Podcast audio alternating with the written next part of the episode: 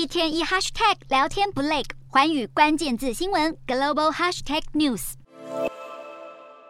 现年四十六岁的特拉斯是在支持工党的左翼家庭长大，童年时曾被双亲带去参加反柴契夫人的示威，学生时代还曾加入中间派自由民主党，支持废除君主制。后来特拉斯开始参与保守右翼的政治活动，才慢慢支持柴契夫人的新自由主义，并在一九九六从牛津大学毕业那一年正式加入保守党。经历两次国会选举失败后，特拉斯终于在二零零六年进入伦敦地方议会，二零一零年升格国会议员。在第一届任期中，特拉斯更与其他人合著政论专书，提倡柴契尔主义的自由市场经济，建议国家降低监管，并认为英国应该参考香港、新加坡和台湾等商业及经济模式。不过，特拉斯在此次选举被放大检视，受到最多批评的是他对脱欧的态度。二零一六年公投前，特拉斯大力主张留欧，甚至投书预告三重悲剧，认为脱欧会导致英国出口欧盟受限。多了不必要的官僚程序，拖延贸易时辰。